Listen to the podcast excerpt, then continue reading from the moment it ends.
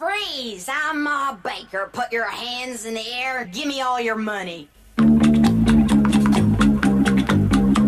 This is the story of Ma Baker, the meanest cat from old Chicago town.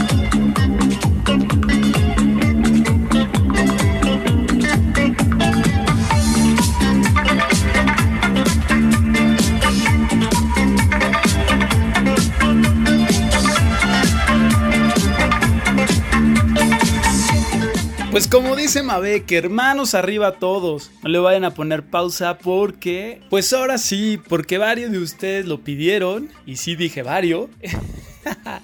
Eh, hicimos parte 2 del tema de la cárcel, episodio número 9. Y a diferencia del episodio 9, ahora sí me le fui medio que a la yugular. Bueno, no tanto a la yugular, pero sí le hice que su pregunta picosita al buen Aarón, que les recuerdo, él trabaja en las cárceles enseñando arte para la gente que se encuentra recluida, para poder enseñarles un nuevo oficio y que al salir pues tengan una nueva forma de, de, salir adelante. La verdad es que sí, me contó varias cosas y me sorprendió con mucho de lo que, que les vamos a compartir que Aaron me platicó. Entonces ahora sí que súbanle, pónganse cómodos y atentos y recuerden, no me troleen por el audio, el satélite Morelos 1 está haciendo todo, todo lo que puede. Pero dejen flojito el cuerpo porque ya saben que todo lo que contamos aquí viene acompañado de puro ritmo, de música que les va a mover su corazoncito. Esto es Tú no me mandas y súbanle a la chica más mala de Chicago.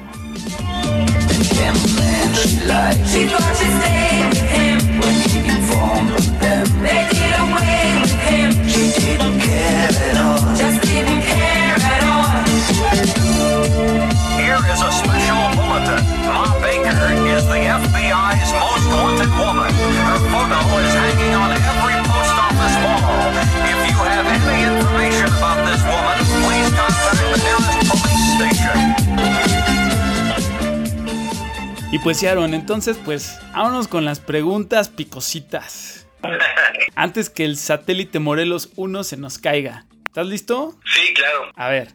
Fíjate que hace, muy al principio estabas diciendo que habría que ver quiénes sí llegan realmente siendo culpables y, quiénes no. Y me acuerdo mucho de una amiga que alguna vez fue algún trabajo de labor social a la cárcel y me decía que bueno, que pues por principio eh, no, no dijera pues su nombre verdadero, que pues no diera ningún número telefónico para que la pudieran contactar, como muchas cuestiones de seguridad. Entonces, ah bueno, y la otra que me decía, que todas le decían que eran inocentes, que todas eran inocentes. Entonces, o sea, aquí van dos preguntas. Una es, ¿tú realmente eh, de, toda la gente que has conocido ahí, sí crees que haya demasiada gente inocente eh, purgando una condena que no le correspondía? Y, y, por otro lado, ¿tú cómo te sientes en cuestión de, de seguridad? O sea, ¿no te da miedo que de repente te llegue a pasar algo ahí? Ok, en, en, la, en, la, primera pregunta, el, el saber que si eh, muchas personas han sido presuntos culpables, yo creo que, la mayoría, no, no, te puedo decir con exactitud qué porcentaje de la población que habita en las cárceles ha sido sentenciado de forma errónea, pero yo, yo sí creo que la mayoría está en la cárcel por haber cometido un, delito, ¿no? Por ejemplo, en algún momento uno de mis alumnos me platicaba, que, que está ahí en la comunidad de San Fernando, que ya sabes a mí me trajeron porque yo estoy pagando una, una, una sentencia de un delito que yo no cometí. A mí me trajeron aquí por homicidio. Y me dice, yo nunca maté a nadie. Sin embargo, sí merezco estar aquí porque he hecho otra, otro, otro tipo de cosas que me hacen merecer estar dentro de la cárcel. Entonces, yo sí creo de, de, alguna forma que muchas, la mayoría de las personas que están, se han cometido un delito. Y en, en la cuestión personal, pues, sabes que yo jamás, o sea, jamás he sentido miedo. ¿No? Yo creo que al final del día todos estamos expuestos a estar en una situación de, de, riesgo de algo, ¿no? De un robo, o sea, siempre, siempre estamos expuestos, ¿no? Y trabajando en las cárceles, pues curiosamente jamás he, sentido temor, ¿no? Jamás me he sentido inseguro. Para mí el, el, trabajar con estas personas, te digo, ¿no? Como, como te decía en, en, un principio, me siento como pez en el agua dentro de las cárceles. Este, pues al, al final estas personas tenemos como, siempre tenemos como pláticas en común. Te puedo decir que conozco muy bien Tepito, estuve muchos años allá por, por el centro eh, moneda de academia. Muchas de estas personas pues viven por allá, entonces pues no me es ajeno el barrio, ¿no? Entonces siempre hay como una conversación, ya háblese de tatuajes, ya háblese de música, ya háblese de calles, y siempre encontramos como, como algo en común. Y ese es mi trabajo. Al final eso, eso es lo que a mí me mantiene el gusto por estar dentro de las cárceles. El conocer todas esas- estas historias, el poder conocer a toda esta gente, y lo mejor es saber ayudarlas. ¿no? Al saberme que yo puedo ser capaz de cambiarle la vida a una persona, bueno, ayudarles a que ellos puedan cambiar su vida. Claro. ¿Sabes? O sea, yo, yo no me puedo responsabilizar en ese aspecto. Sin embargo, intentarlo, que ellos se den cuenta de que son capaces de hacer muchas cosas, para mí eso es maravilloso. Sí, o sea, que tú pones la herramienta. Y, que ojalá funcione y cuando funcione es una maravilla. Y si no funciona, pues no pasa nada, seguir intentando. Exactamente. El trabajar con la frustración es algo que yo he aprendido, ¿no? Ahora soy una persona sumamente tolerante, pero sí, el intentar darles estas herramientas pues también es algo maravilloso. Y por una actividad que a mí me encanta, que es el arte. No, está buenísimo. Oye, espérame, nada más dame un segundo. Voy a grabar, o sea, guardar esto. Me va a hacer que haga algo y todo se vaya al traste. Con este satélite, mientras que Héctor Lavoe cante tantito el inicio de Juanito Alimaña. La calle es una selva de cemento y de fieras salvajes como no. Ya no hay quien salga loco de contento. Donde quiera te espera lo peor.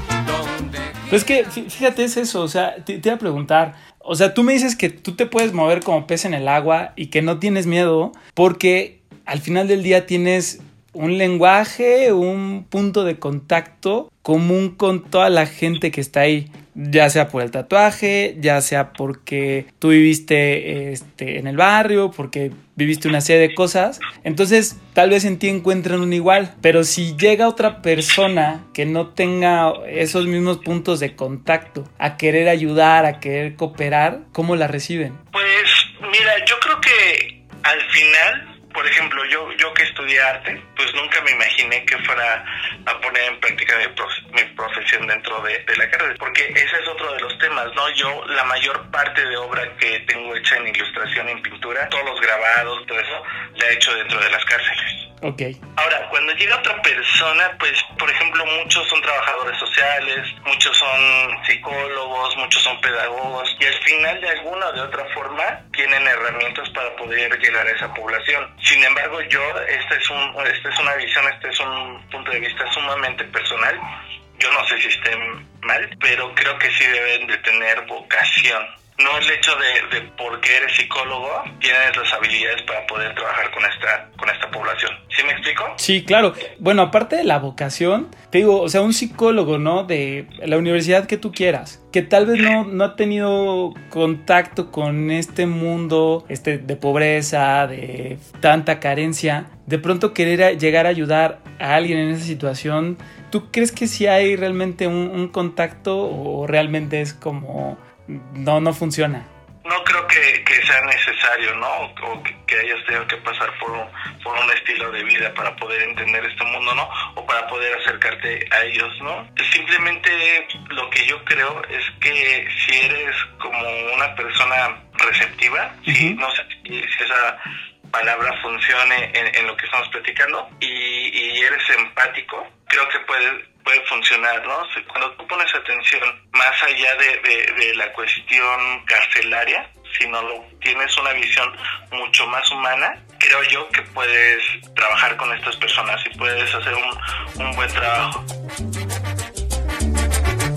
Virgen de las Mercedes, patrona de los reclusos, dame si puedes la libertad y recursos para salir de esta celda donde me encuentro amargado, pagando una larga pena, la máxima del juzgado.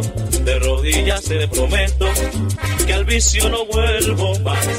Yo seré honrado y honesto, me voy a regenerar. Virgen de las Mercedes, patrona de los reclusos. Mi madre está que se muere ella por mí sufre mucho, sí. ¿Quién le dará de beber? Oye, ¿quién le dará de comer?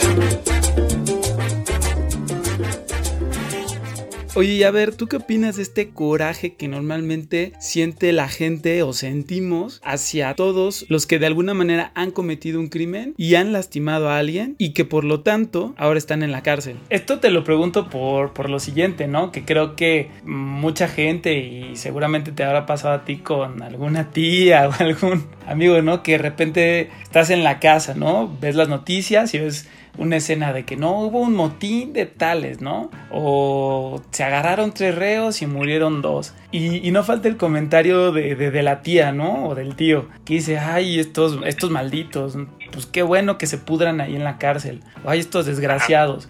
Por algo están ahí. Sí, eh, iba justo a terminar con eso, ¿no?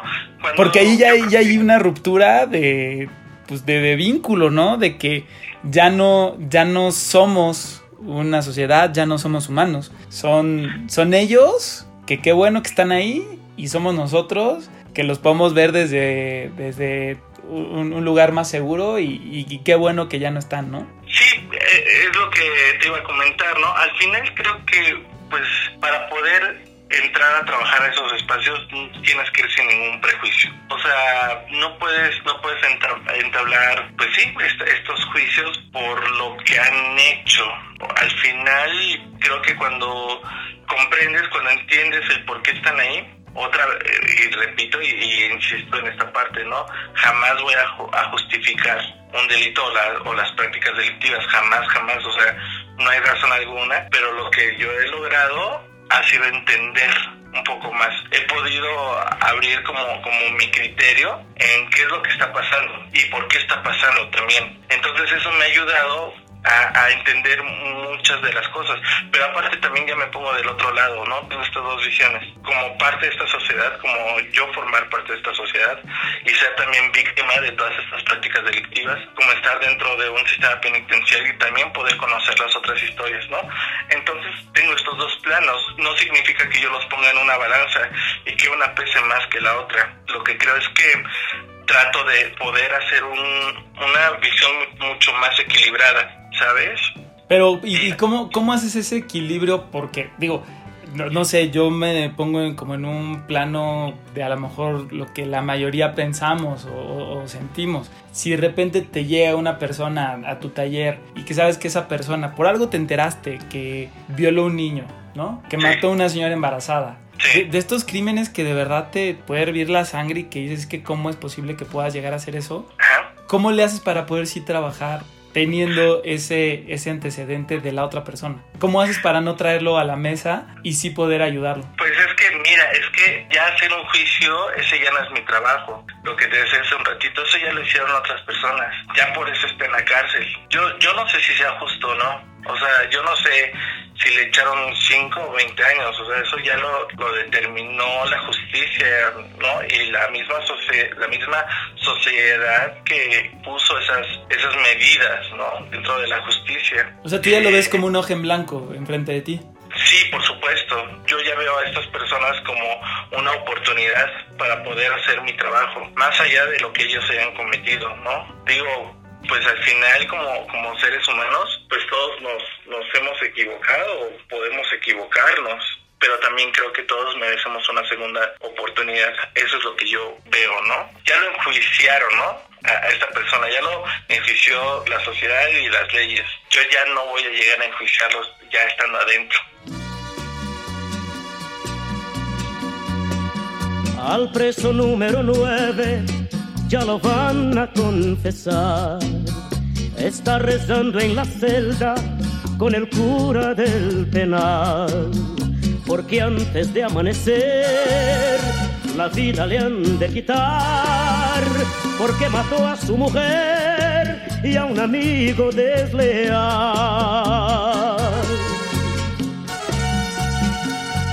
Dice así al confesor, los maté, sí señor, y si vuelvo a nacer. Oye, y, y hace rato, fíjate que me quedé como con el tema de, de que decías que has aprendido a trabajar con la frustración, pero ¿con Sí. tu frustración o con la frustración del otro? De los dos, amigo.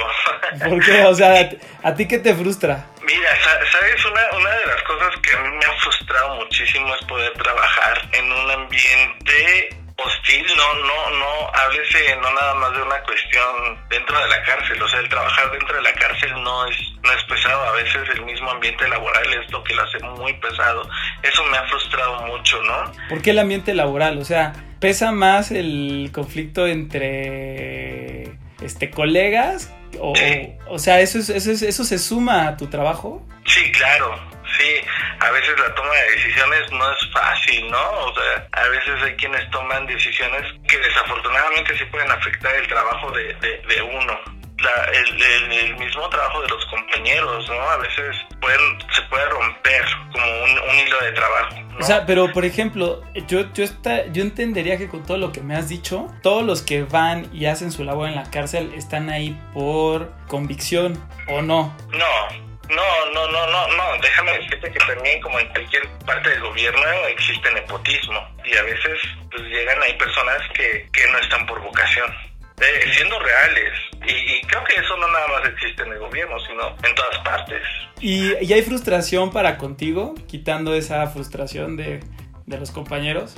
Pues mira, yo, yo un- un- una frustración como, como tal hacia conmigo, pues mm, yo te puedo decir que sería como muy conformista el decirte que he quedado satisfecho, porque trabajar con personas, pues creo que jamás, ¿no? Creo que siempre se puede hacer mejor cada vez, ¿no? Creo que, que, que algo padre de mi trabajo es que no es rutinario, ¿no? Siempre ha- ha- han pasado generaciones. Yo en estos 10 años que llevo trabajando dentro de la cárcel, he tenido a muchachos que después han llegado a sus hermanos, han llegado a familiares, han llegado a sus cuñados. He tenido compañeros que ya tienen mucho más años trabajando y que en algún momento vieron al papá cuando entró el chavito y que ahorita están los hijos del papá que estuvo ahí. ¿Sí me explico?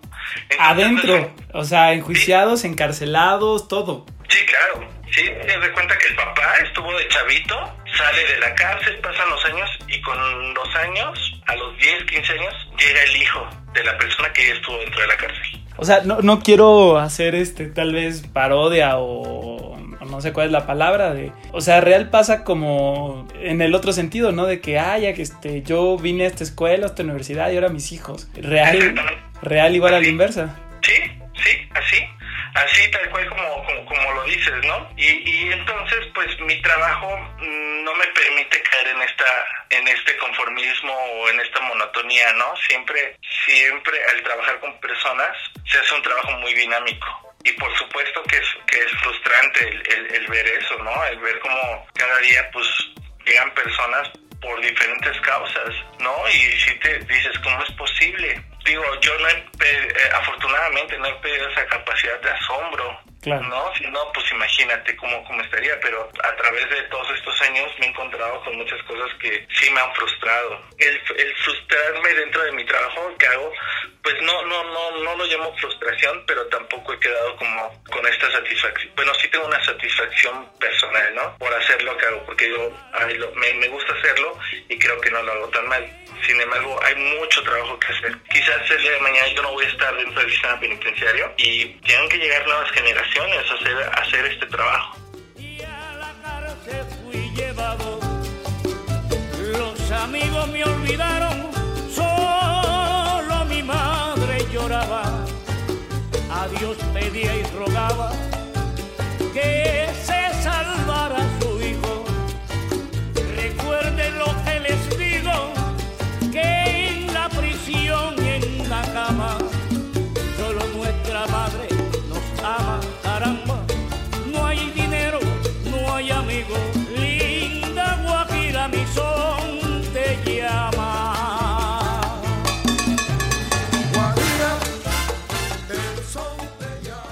Oye, ¿y encuentras frustración de parte de los chavos al tratar de aprender lo que tú les enseñas y que no puedan hacerlo? ¿O los ves tú de, ah, pues no pasa nada, ahí le seguimos? No, no, sí, sí existe mucha frustración porque como te decía hace un ratito, de pronto te encuentras con chavos que tienen mucho talento para diferentes actividades, para el deporte, sobre todo para el deporte, pues imagínate, ya enteros los muchachos, ¿no? Con toda la energía del mundo, 15, 16, 17 años, 20 años, pero también encontramos chavos que ya tienen al- algún daño, ¿no? Por el consumo de drogas o personas que son analfabetas, por ejemplo, ¿no? Que vienen en situación de calle y que nunca han estado en la escuela, que no saben ni leer ni escribir, ¿no? Y cuando conviven con sus demás compañeros de estancia, de dormitorio, se dan cuenta que ya muchos están en la, en la secundaria o prepa o ya van a hacer examen para la universidad y ellos se frustran al ver que ni siquiera saben escribir su nombre. Por ejemplo, ahí, ahí está mi trabajo, ¿no? Eh, el poder llegar a ellos, enseñarles qué es el círculo cromático, por ejemplo. Si yo les digo, oye, ¿sabes lo que es el círculo cromático? Pues no van a tener ni idea. Pero ya cuando lo llevamos a la práctica, ya cuando les enseño cuál es el color rojo y cuál es el color amarillo, ya hacemos la combinación y les digo, miren, aquí está el naranja. Esa, esa es eh, la forma de, tra- de- de poder trabajar, ¿no? De, de empezarles a enseñar ciertas cositas que en la cuestión educativa pues tiene un nombre, pero ellos no, no lo entienden así, sino sea, ya en la práctica. Pe- o sea, pero por ejemplo, cuando tú ves que un chavo se frustra, ¿no? Y seguramente te dirá, no mames, soy un pendejo, nunca voy a entender esto, te, o chinga madre, este, no puede ser que no, no sepa leer y escribir. No usas palabras, te vas a la práctica, o, o sí usas palabras de no, a ver, espérate, mira, todos somos, este, todos podemos, o sea, te- o sea, ¿qué, qué es lo que usas más? ¿El discurso? Este, tal vez, por poner un nombre como de mamá, de, de a ver, tranquilo, o, o agarras la práctica, ¿qué es lo que usas más? No, las dos cosas, ¿eh? O sea, le- ve- veo la situación de, la persona, ¿no? Si se presta para poder hablar y decirle, pues no, no te enojes, ¿no? Por ejemplo, yo lo, que les digo, por ejemplo, yo cuando hago un dibujo, les digo, pues miren, ahorita para mí es fácil hacer un ojo, hacer un rostro, hacer un retrato, hacer un- una caricatura. Y les digo, pero porque yo estudié esto, porque yo llevo 10 años haciéndolo, 20 años haciéndolo. Y les digo, y ustedes van llegando y están aprendiendo ahorita a hacer esto. Y entonces es cuando les digo, que no lo sepan hacer ahorita se vale, no, se frustren. También les digo, para eso estamos aquí, porque ahorita tienen la oportunidad de echar a perder. de- Y yo estoy para eso, para poderles enseñar. Entonces, ya, ya, ya, entre el discurso y la plática, pues ya se va haciendo más ameno, ¿no? De pronto no les sale y les digo, mira, parece un alien. Claro. Y, y ya nos empezamos a agarrar de, de esa parte. También hay chavos que tienen corta la mecha, ¿no? Y poca tolerancia a la frustración, pues por eso están en la cárcel. Y es ir trabajando poco a poco con ellos. Sí, porque estás de acuerdo que lo que más enchila es que te digan, cuando estás enojado, que te digan que no te enojes, ¿no? sí. sí, sí, sí, sí, sí. No, pero pues ya, ya estando ahí, pues ellos aprenden a trabajar su tolerancia. Pues imagínate estando dentro de las celas.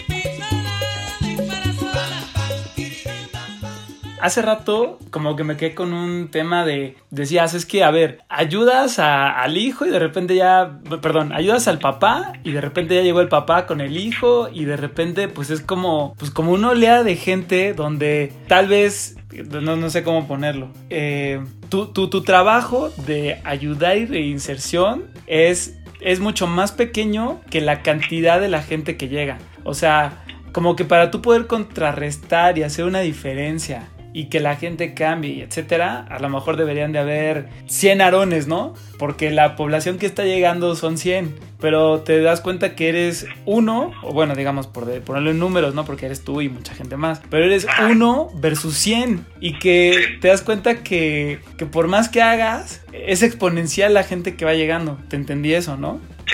¿Y cómo, cómo, cómo lidias con eso? De que es como, ponerte a barrer arena en la playa. Pues y vas quitando granitos de, arena, pero eventualmente el mar trae un friego más. Entonces, ¿cómo agarras y no sueltas las manos y dices, no, pues mejor no hago nada porque es- está imposible? O sea, ¿qué- ¿de qué te agarras?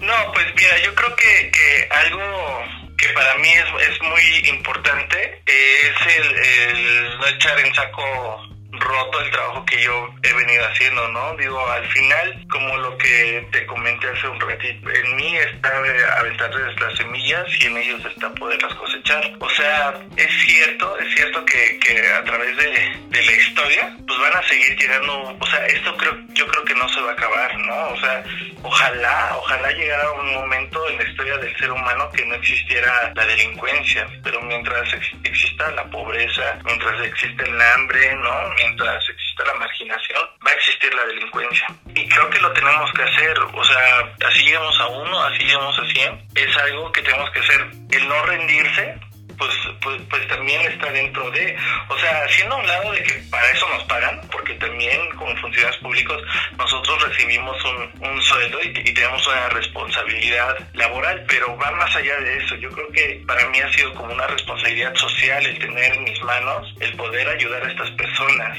y es un compromiso que sí he hecho con instituciones, un compromiso que he hecho con ellos, pero también es un compromiso que, he hecho conmigo mismo, ¿no? Y es allá a donde te digo que, he hecho que mi vida valga la pena. No, no, no nada más por eso, sino por muchísimas otras cosas, pero el trabajar ahí me ha ayudado a abrir los ojos y el ver qué tan afortunado soy, ¿no? Entonces, mientras tenga la oportunidad, pues yo voy a seguir adelante tratando de dar lo que yo pueda y lo mejor de mí, ¿no? En, este aspecto de, dar eh, clases de, de- arte, porque ese es el tema, el que a través del arte yo pueda llegar a ellos y hacerlos conscientes de alguna forma.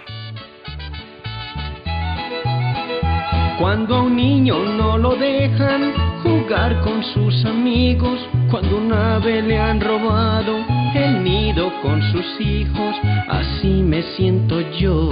Perdí mi libertad, pues cometí un error y hoy lo tengo que pagar. Estando sin trabajo y viendo mis hijos sufriendo, encontré la tentación en la que fui cayendo. Pero tonto fui, mi dignidad perdí, la ambición por el dinero hoy me trajo aquí. Perdí mi libertad. Oye, y ahorita que decías esto de, abrir los ojos, pues para los que estamos afuera y que no tenemos la fortuna de tener algún amigo o conocido que esté cerca y te pueda platicar, ¿tú, qué, tú qué quisieras que la gente afuera supiera de estos lugares? Eh, entendiera de estos lugares para de pronto no tener esta, esta visión que hace rato platicábamos, de que ves la tele y dices, sí, que se repudran ahí y apagas la tele y te vas a dormir.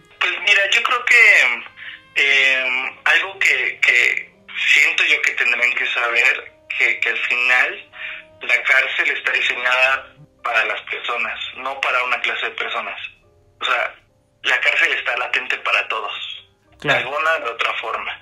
Sí, porque Eh, puede que te de repente te metes en un problema, te juzguen mal y acabas ahí.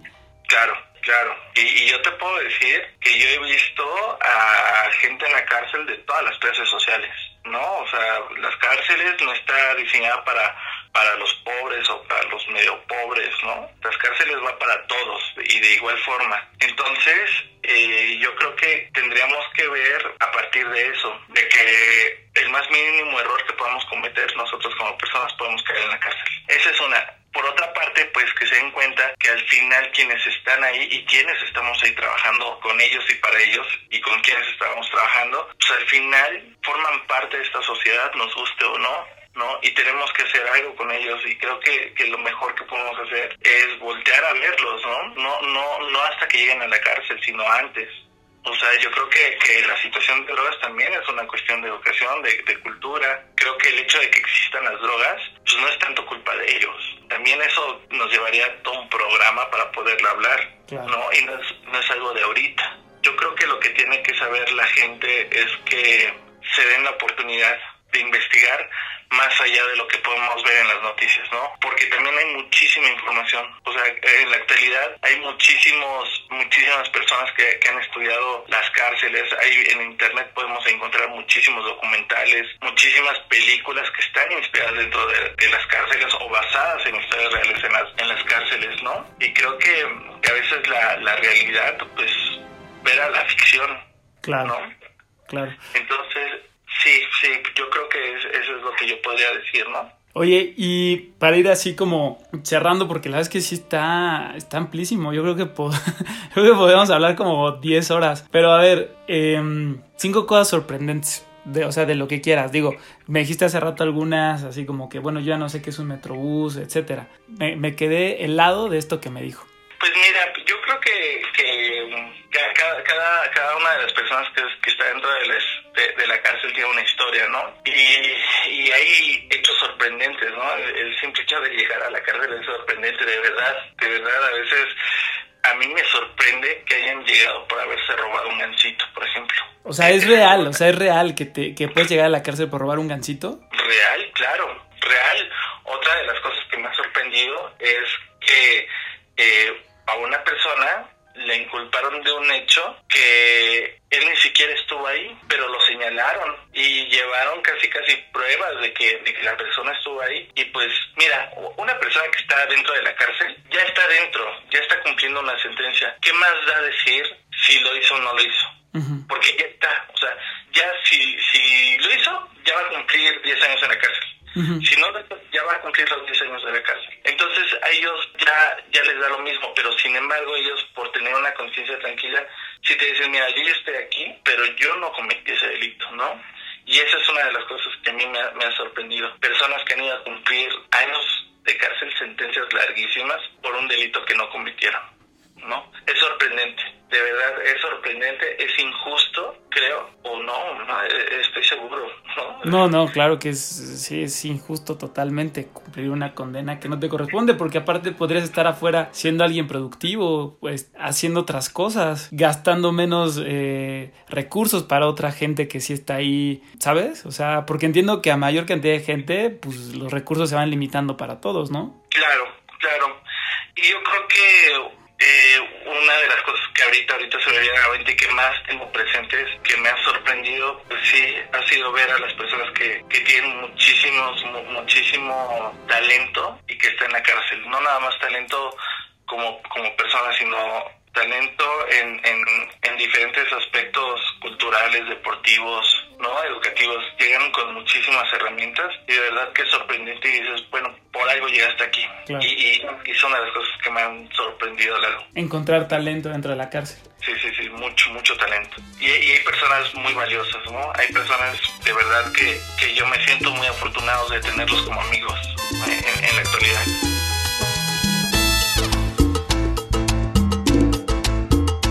Mientras las horas pasan lentamente, yo estoy aquí en la cárcel cumpliendo una condena. Y allí en la calle la gente está esperando las fiestas patronales, bailar en las verbenas. Mis pecados, paso solo en el patio pensando en mi condena.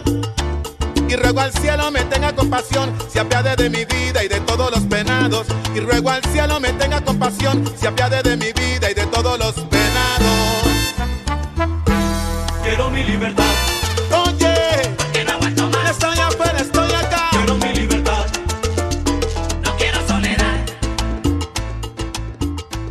Oye, y ya ves, ¿no? Que parece ser que el gobierno, que pues nosotros mismos nos, nos tratamos como números, ¿no? Y escuchas en el radio, en las noticias, eh, se murieron 20, asaltaron a 5, fueron 30 militares a un lugar, ¿no? Hay un motín en la cárcel donde hay 400 presidiarios, como que no, no, no tenemos cara. ¿Cómo, cómo, podríamos hacer para no ver a toda esta gente como, como números? Como también veía imágenes de esta cárcel en Guatemala o en Centroamérica donde tenían a mucha gente de la más salvatrucha, donde a todos los raparon, no sé si, lo, si la viste, a todos los raparon, a todos los tenían en un short y los iban bañando por el tema del coronavirus. Y ves ahora sí que, pues, este, hordas de gente, ¿no? Sin rostro. ¿Qué, dirías tú o cómo me podrías ayudar a mí y a quien llegue a escuchar esto para poderle dar un rostro a cada persona y que cada persona que está adentro merece la pena no ser contada como número y sí como persona? Pues yo creo que, que acercarnos, ¿no? No, no, no dejarnos llevar con lo que vemos nada más en las noticias, que es cierto. El tema de la cárcel siempre ha, ha inquietado mucho, ¿no? Y por eso mismo también nos ha llevado mucho este lado, pues te podría decir como morbo, no sé si, si sea la palabra, que, que nos inquieta el saber qué es lo que pasa. Y a veces también hay mucho desconocimiento, pero te decía hace un momentito, también hay muchísimas historias, ¿no? Que, que tenemos al alcance. Y yo creo que buscar también, pues así en un, en, en un sentido sin darle tanta vuelta, no nada más quedarnos con lo que nos están mostrando, ¿no? De, de- de- O sea, ¿dónde. ¿dónde podríamos encontrar historias de, de esta gente en, en la cárcel? Yo digo, y si nos vamos a través de la historia desde hace 100 años, vamos a, eh, vamos a encontrar cosas bien interesantes, ¿no? Por ejemplo, eh, no hay que olvidar que a Siqueiros en algún momento lo culparon de haber matado a este Leon Trotsky, ¿no? Si no me equivoco. Y estuvo en la cárcel de Lecumberri. Ahí lo fue a ver Elena Poniatowska, ¿no? Esas son parte de, de las historias que hay dentro de las cárceles, historias reales. Y hablar de David Alfaro Siqueiros es hablar de, de- de un precursor del mo- movimiento muralista en México. Claro, y, y, y por qué él sí tendría que ser visto y los otros 999, 1999 no?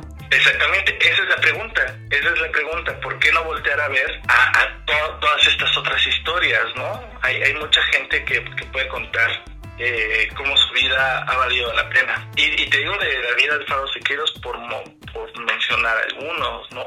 Mi Juanga. de Juanga, sí. no, pues mu- muchísimos, ¿no? Muchísimos. También el, ¿cómo, ¿cómo se llama este rockero que lo metió muchos años a la cárcel porque el hijo de Jacobo Saludowski Ah, eh, este, Laureano Bri- Brizuela, pero creo que fue el hijo de Raúl Velasco, ¿no? de Ra- Raúl Velasco, exacto.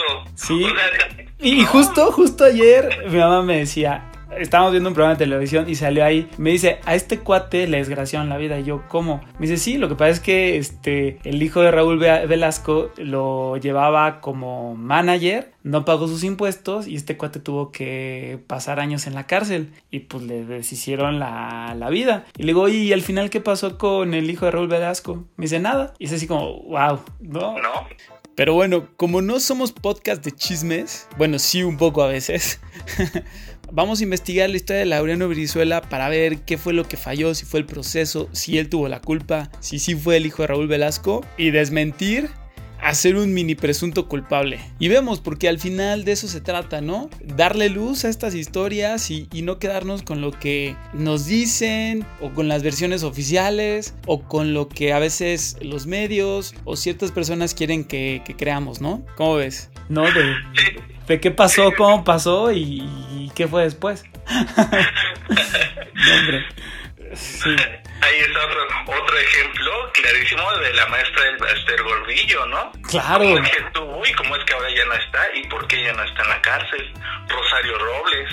Es más, fíjate, yo te voy a ser honesto. Yo no sé, o sea, yo sí me sabía del, del chisme de Rosario Robles. ¿Y por qué tal vez nos importa más ese caso? Que pues entiendo que nos importa porque es funcionaria pública, porque tal vez este, se pueda rescatar dinero, lo que tú gustes y mandes. Pero ¿por qué no nos importaría tal vez el de otra persona que está es, encarcelada injustamente y que tiene una familia afuera y que la familia la está esperando? O sea, ¿por qué estamos volteando a ver a Rosario Robles? Y hablando de Rosario Robles y no de otras personas que tal vez necesitaríamos exponer su caso para que a lo mejor se le hiciera justicia, ¿no?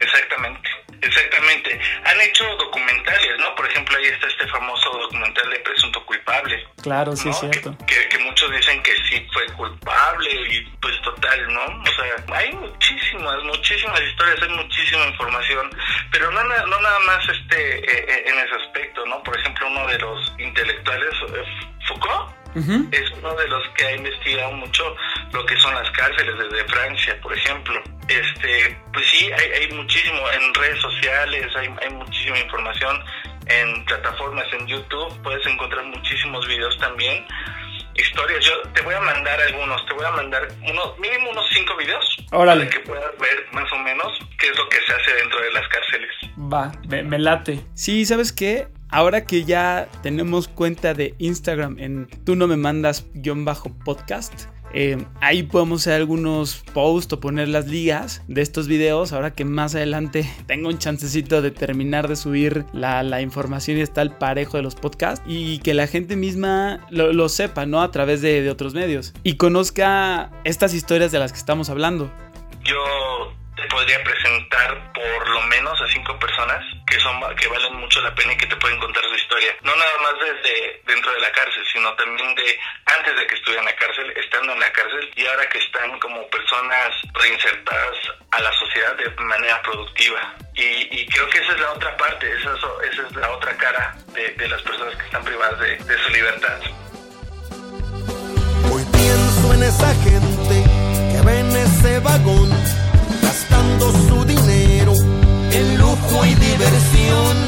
eso es lo que me tortura, saber que siguen su rumbo mientras yo sigo en la prisión de Folsom sin siquiera ver el sol.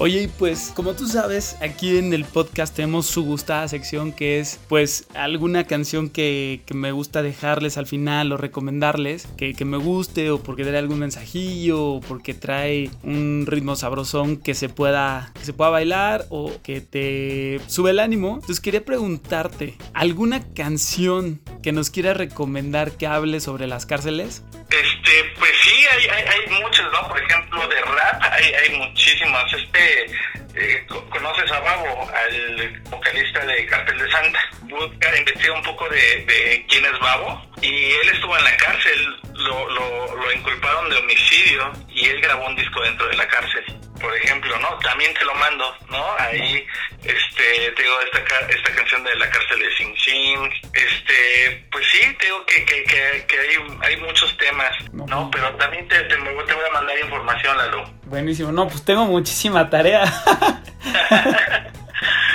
sí, sí, sí, es muy interesante, la verdad es que el tema de las cárceles, Lalo, es es, es, es, todo un mundo, ¿no?